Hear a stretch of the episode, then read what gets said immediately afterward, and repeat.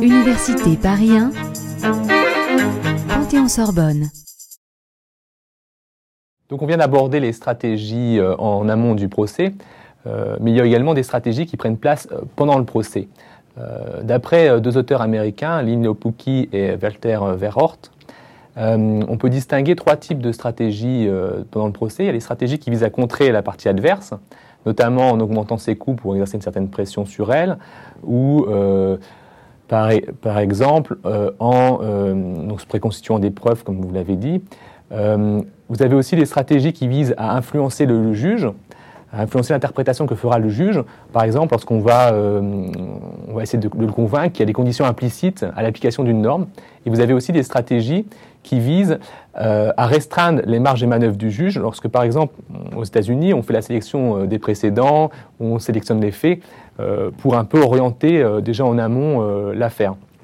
Est-ce que euh, d'après vous, ce, type d'analyse euh, est pertinent dans un contexte français? Et euh, quelles sont, d'après vous, les, stratégies argumentatives les plus pertinentes qu'on peut mettre en place pendant un procès pour essayer d'emporter l'adhésion des juges Oui. vous avez tout à fait raison de, souligner les différences existantes entre le, rôle du juge, enfin en droit continental, si je puis dire, et en, en, droit américain. Si. Euh, les procédures sont, différentes, le rôle du juge est tout à fait euh, différent. Euh, alors, pendant le procès, je dirais que hum, il y a ce que vous appelez effectivement des stratégies un peu d'intimidation, c'est ça. J'observe que de plus en plus, on recourt effectivement à la plainte pénale, mais avec une limite que je vais indiquer rapidement. Alors la plainte pénale, pourquoi? Parce que c'est effectivement une sorte d'arme euh, euh, décisive. Euh, pour autant, la plainte pénale offre maintenant une limite, dans la mesure où, tout au moins en France, le juge a estimé que ça ne devait pas être utilisé comme une arme dilatoire, parce que c'était trop souvent utilisé à ce titre. Et donc depuis 2007, euh, comme on dit, euh, il y a un assouplissement de la règle traditionnelle qui veut que le criminel tient le civil en l'état. Donc là, il y a, eu un, assouplissement. Cela dit, effectivement, il y a euh, des manœuvres d'intimidation qui sont développées à l'égard de, de l'autre partie, tendant à provoquer le découragement de l'autre partie, mais on peut imaginer aussi qu'à l'inverse, il y ait une tentative d'apaisement, par exemple avec euh, la, proposition d'un contrat qui permettrait euh, de résoudre le, litige, mais après l'utilisation d'armes euh, quand même menaçantes. Oui, parce que je pense avant tout que l'utilisation du droit pénal, c'est aussi une arme de déstabilisation, en fait. Souvent, parce que ça vise, dans le contexte d'entreprise, ça vise directement les managers, dans certains cas, et c'est vrai que ça a un effet euh, paralysant, ça peut avoir un effet paralysant sur le management et donc se répercuter après sur euh, euh, l'activité de l'entreprise. Maintenant, sur les stratégies peut-être qui, ont lieu en amont, en aval du procès, excusez-moi. tout à l'heure, vous avez évoqué les stratégies qui visaient à, utiliser le procès comme un instrument de communication. Est-ce que c'est quelque chose de, très courant? Est-ce que quels sont des acteurs qui ont recours à ce type de stratégie? Euh, et vous, en tant que juge, comment vous réagissez, vous, à ces stratégies d'instrumentalisation en fait, du procès euh, Parfois pour, pour éventuellement contester l'état du droit positif, ou dans certains cas, euh, comme on l'a vu donc avec l'exemple des magasins Leclerc, pour en fait s'en servir comme une arme marketing. Oui. Vous avez tout à fait raison d'utiliser, je crois, ce terme arme marketing, car qu'un procès soit gagné ou perdu, il est quand même, il peut être en tous les cas, un instrument de communication. Et on l'a vu dans, le cas des, centres Leclerc, qui ont utilisé très, très souvent, et avec succès. Et peu important, à la limite, le, résultat ou l'issue du, procès, cela faisait connaître le produit, cela faisait connaître aussi la stratégie euh, consumériste euh, des, des centres Leclerc, Et je crois que ça a été une arme enfin, extrêmement intéressante sur le plan marketing, ou en tout cas un moyen de communication tout à fait appréciable aussi pour les centres Leclerc. Donc pour répondre à votre question, ce sont essentiellement en fait dans les, je dirais les, sociétés de, de, grande distribution que se développe ce, type de, communication.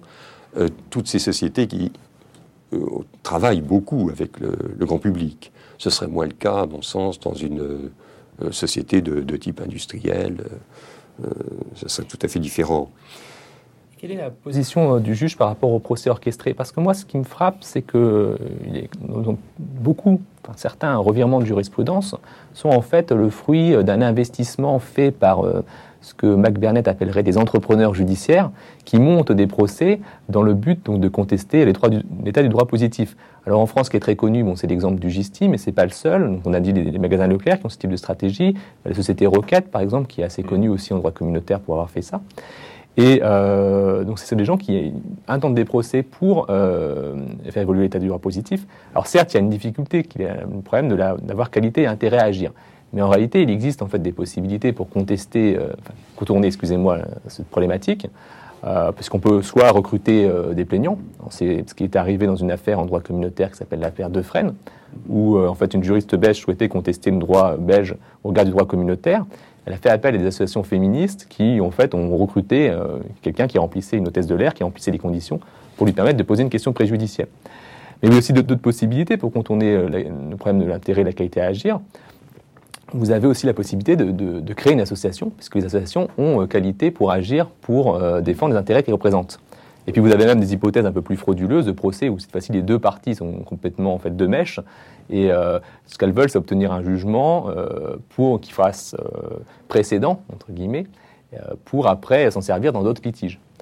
Alors face à ces stratégies d'orchestration du procès, euh, vous, en tant que juge, quelle est votre réaction par rapport à ce type de, stratégie? Est-ce que c'est -ce des choses euh, qu'on peut arriver à percevoir quand on est juge? Parce que ce n'est pas forcément évident. La, motivation euh, subjective, entre guillemets, des, des, requérants n'est pas toujours flagrante à la lecture des dossiers.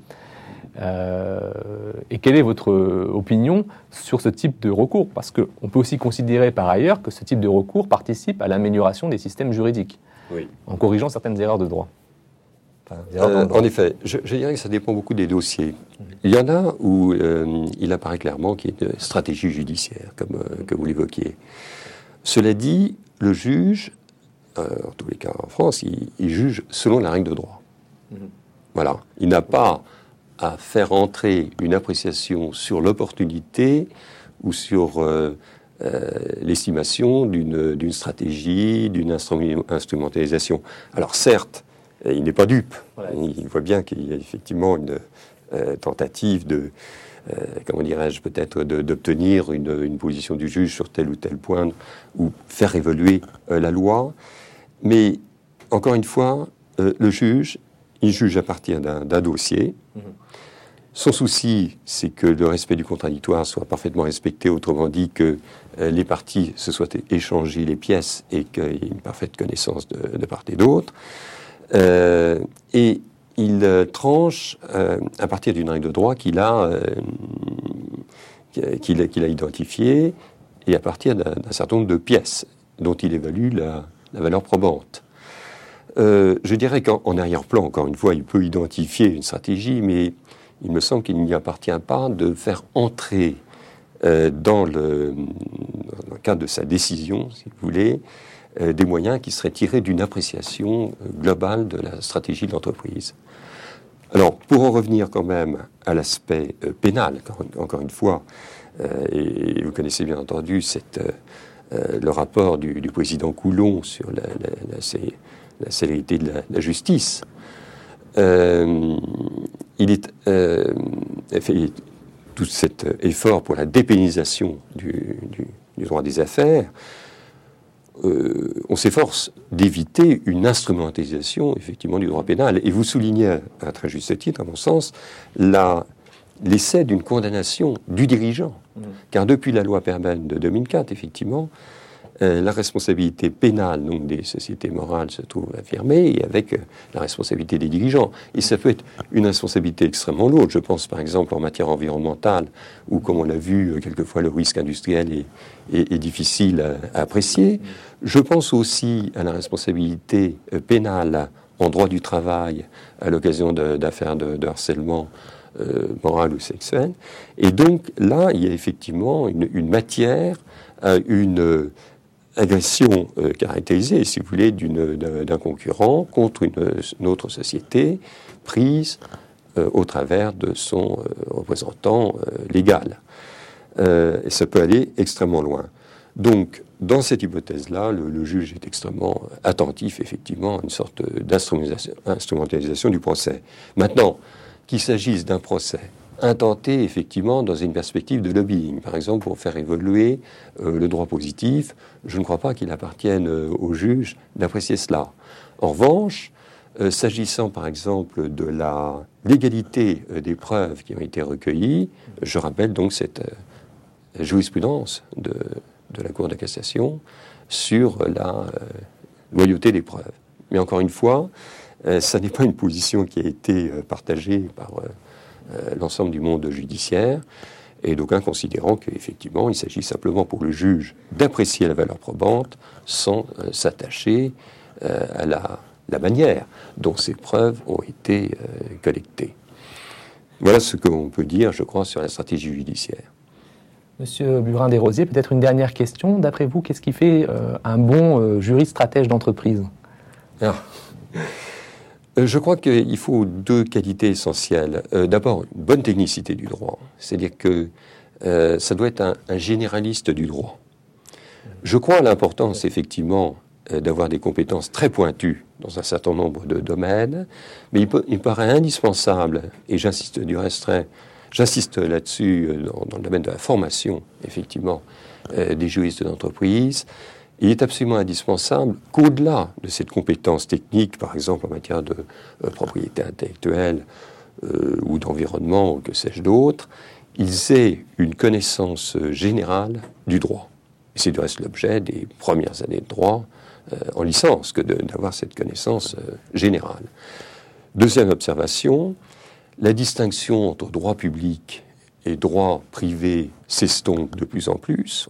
On assiste un peu sous l'influence, je crois, du, droit communautaire, qui, comme vous savez, est un droit tout à fait structurant, puisque euh, le droit national est subordonné au droit communautaire, de même que euh, les, juges doivent respecter euh, les décisions communautaires. C'est la raison pour laquelle, du reste, nous avons autant maintenant de questions préjudicielles qui sont posées effectivement par les juridictions françaises, alors que ce n'était pas le cas avant il est absolument indispensable d'avoir cette, euh, cette appréciation. Donc, le bon juriste d'entreprise, c'est un juriste qui connaît bien les techniques, qui connaît bien les techniques euh, juridiques et judiciaires, et c'est aussi, et d'abord, un membre d'une équipe. C'est-à-dire qu'il euh, travaille en équipe avec l'ingénieur, avec l'économiste, avec le financier, euh, il doit euh, s'informer exactement des besoins, effectivement, de ces différentes euh, directions opérationnelles dans l'entreprise. Et pour qu'une stratégie juridique fonctionne, effectivement, il faut ce travail d'équipe. Il faut une excellente coordination aussi du directeur juridique qui a un rôle, je dirais, tout à fait prégnant à jouer. Et je me félicite de ce que de plus en plus, effectivement, le directeur juridique fasse partie du COMEX car il est essentiel que euh, la direction juridique, à son plus haut niveau, soit informée de la stratégie générale de l'entreprise. Je vous remercie.